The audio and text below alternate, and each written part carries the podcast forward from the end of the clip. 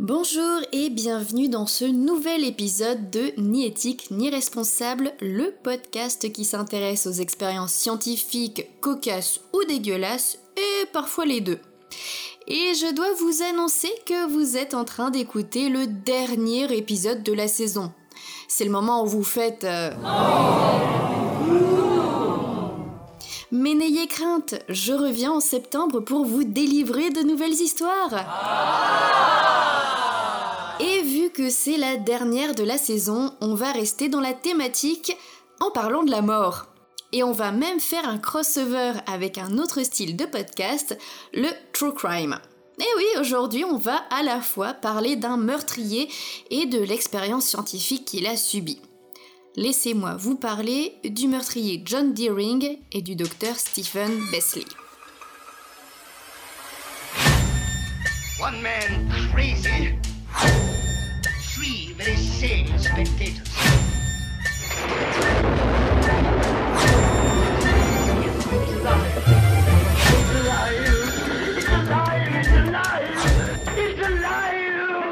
John W. Deering, à ne pas confondre avec John Deering, le joueur de baseball, ou encore John Peter Deering, l'architecte, non, on parle bien de John W. Deering, est né en septembre 1898 à Chicago.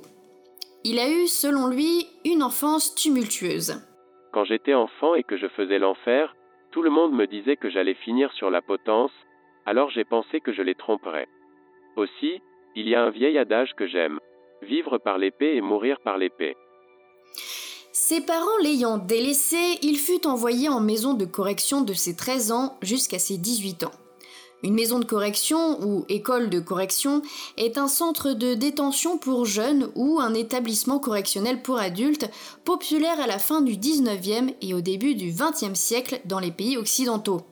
Au Royaume-Uni et aux États-Unis, ils sont nés de préoccupations sociales concernant les villes, la pauvreté, l'immigration et le genre suite à l'industrialisation, ainsi que d'un virage de la pénologie vers la réforme au lieu de punir le criminel. C'étaient traditionnellement des institutions non mixtes qui reposaient sur l'éducation, la formation professionnelle et l'éloignement de la ville. Depuis sa tendre enfance, Deering voulait rejoindre l'armée. De ses propres mots, il dit être né 60 ans trop tard. Il aurait été un atout majeur aux côtés de Charlemagne.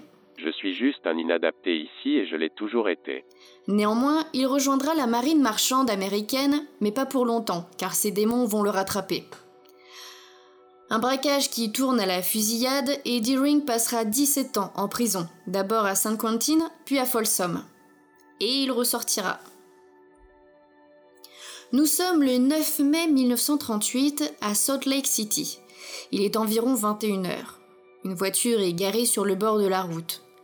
À l'intérieur, un agent immobilier de 52 ans, Oliver Meredith, est trouvé en train de se vider de son sang après avoir reçu une balle dans le plastron. Il fut emmené dans son appartement où il vivait avec sa femme, mais il mourut peu de temps après. Comme seul indice, on retrouve une balle de calibre 38 encore logée dans le corps d'Oliver Meredith. La balle est envoyée aux experts balistiques. La balle viendrait d'un pistolet qui a déjà servi deux jours avant le meurtre, le 7 mai, pendant le cambriolage de Monsieur et Madame Howe, toujours à Salt Lake City. On retrouve même l'arme du crime qui a été mise en gage pour 3 dollars chez un prêteur près du Palace Casino à Reno qui a partiellement identifié John Deering. On savait que le suspect était en ville le soir du meurtre. Deering a ensuite été identifié par Monsieur et Madame Howe. Le bandit les avait tenus en joue pendant qu'il les dépouillait de 11 dollars ce samedi soir. La douille du calibre 380 a été retrouvée sur le sol près de la voiture dans laquelle Oliver Meredith a été tué et la balle retirée de son corps a été identifiée comme provenant de cette douille. Le couple Howe a identifié Deering comme étant l'homme qui s'est introduit dans leur voiture, arme à la main, les faisant rouler à travers la ville. Pendant tout ce temps, M. Howe avait amplement l'occasion d'observer le bandit, et il correspondait exactement à la description que les officiers de police lui ont donnée. Dans les deux affaires, on suppose que Deering a utilisé la même technique. Entrer de force dans la voiture, arme au poing et dépouiller ses victimes. Mais dans un des deux cas, l'issue a été fatale. Le 2 août, la police annonce que John Deering, alias Fred Davis, a confessé sans trop forcer un meurtre, un kidnapping et une fusillade avec deux policiers à Salt Lake City. Ça fait beaucoup là, non? Ayant déjà fait 17 ans de prison, il ne voulait pas y retourner pour 15 ans et a donc eu la langue bien pendue. De plus, sa mère venait de décéder et il espérait qu'on l'exécute pas longtemps après. Deering, qui a été arrêté le 29 juillet en tant que suspect dans le braquage de la Amtrak Finance Company, a confessé qu'il a tué Oliver Meredith pendant un hold-up à Salt Lake City le 9 mai, qu'il a kidnappé Monsieur et Madame Howe le 7 mai, et qu'il les a forcés à conduire vers un endroit calme pour les dépouiller, et qu'il a tiré sur deux policiers. Deering est resté assez vague à propos de la fusillade avec la police, mais la police a bien confirmé que deux officiers s'étaient bien fait tirer dessus. De plus, des membres de la brigade des homicides ont interrogé Deering à propos du meurtre et des actes de torture perpétrés sur Hazel Fromm et sa fille Nancy à Berkeley, au Texas, en mai dernier. Les officiers ont révélé avoir trouvé des revolvers dans l'appartement de Deering qui étaient similaires aux armes utilisées dans les meurtres. Après plusieurs heures d'interrogatoire, la police n'a trouvé aucun lien pour connecter Deering avec l'affaire Fromm.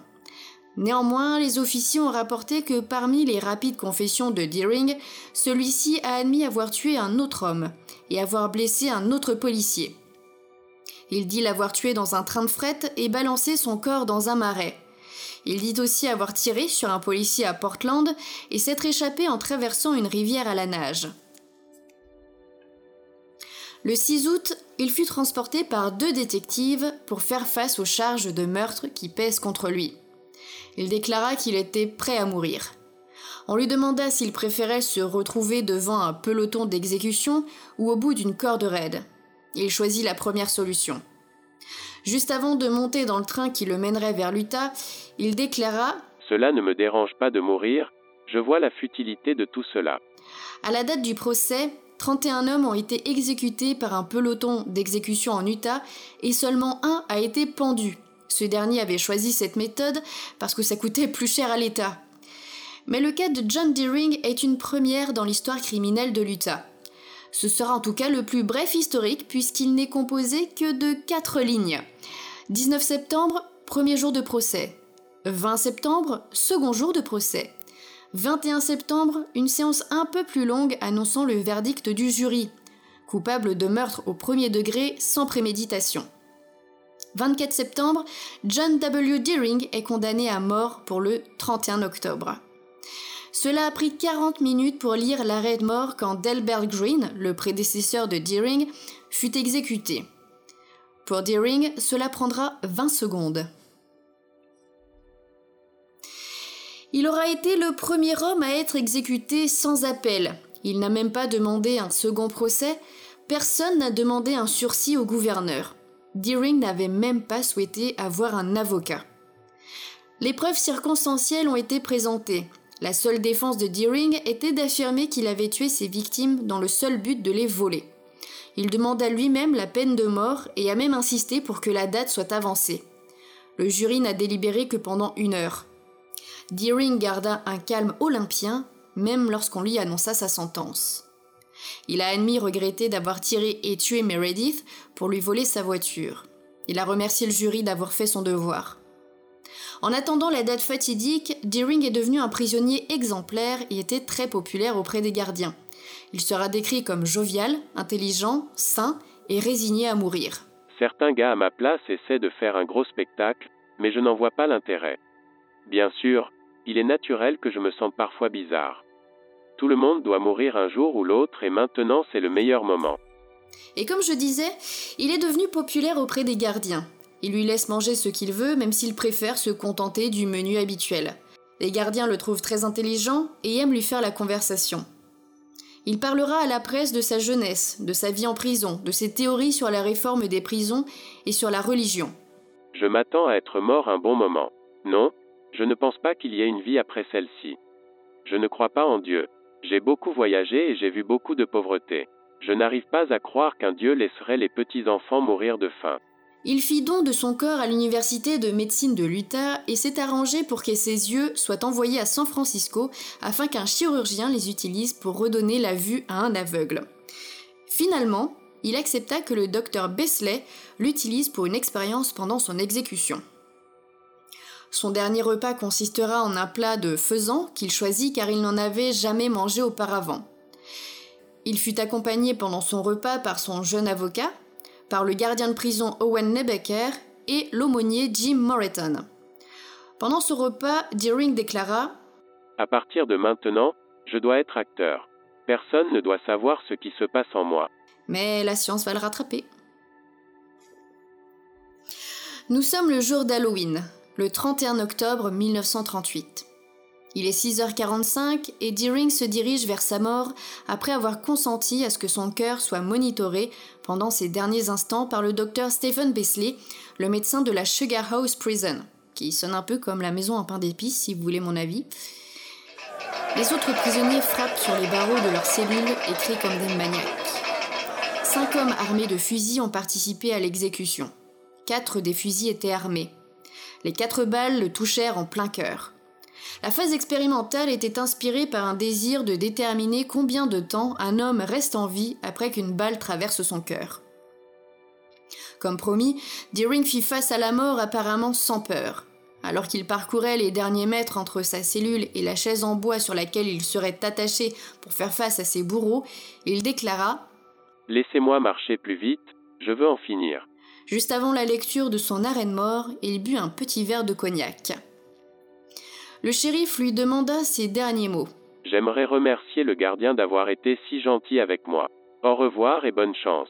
Ok, allons-y.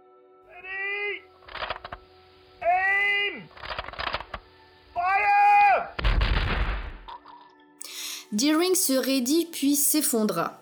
Il était mort lorsque la première personne s'approcha de lui. L'électrocardiogramme enregistra les battements de son cœur avant, pendant et après son exécution. Il montra que, malgré que le visage de Deering ne laissait entrevoir aucune émotion, son cœur s'emballait à 120 battements par minute avant l'exécution. Au repos, notre cœur bat en moyenne à 72 par minute. Juste après ces derniers mots, son cœur battit encore plus vite, 180 pulsations par minute. Quand les balles traversèrent son cœur, il continua à avoir des spasmes pendant 4 secondes, puis un nouveau spasme un moment après. Son rythme cardiaque déclina jusqu'à ce que, 15,4 secondes après l'impact, son cœur cesse de battre définitivement. Mais, même si son cœur avait cessé de pomper, Deering continua à respirer pendant encore une minute, pendant que son corps se tordait dans la chaise.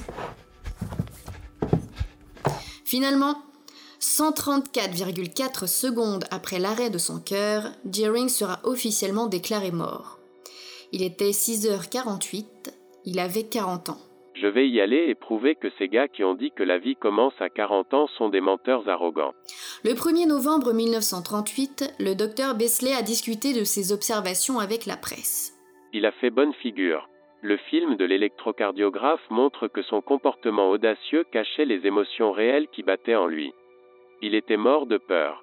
Les yeux de Deering, qu'il avait voulu donner pour greffe de cornet, ont été immédiatement retirés, congelés et transportés via United Airlines à San Francisco. Le 8 novembre, un chirurgien a confirmé que les tissus de la cornée de Deering avaient restauré avec succès la vue d'un aveugle de 27 ans, dont le nom n'avait pas été divulgué à la demande du chirurgien. Une partie du tissu cornéen a également été implantée dans les yeux d'un garçon de 4 ans, aveugle depuis sa naissance. Deering avait auparavant proposé la greffe à l'avocat aveugle du comté d'Utah, Arnold C. Roylance, qui était médicalement incapable d'accepter l'offre. Le corps de Deering a été donné au département médical de l'Université de l'Utah afin que, selon ses propres mots, il puisse enfin recevoir une éducation de grande classe. Alors, comme à l'accoutumée, on va se demander est-ce que cette expérience était bien nécessaire? Eh bien, grâce au docteur Besley, on sait maintenant que notre cœur bat plus vite quand on est face à un peloton d'exécution. Ouais.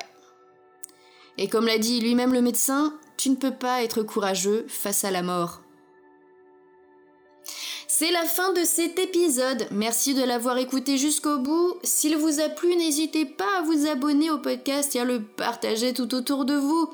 C'était le dernier épisode de la saison, donc c'est le moment d'en faire la publicité auprès de vos amis. Ils auront tout l'été pour rattraper les anciens épisodes. N'hésitez pas aussi à me mettre des bonnes notes, ça aide au référencement. Je vous donne donc rendez-vous en septembre pour un nouvel épisode, ni éthique, ni responsable.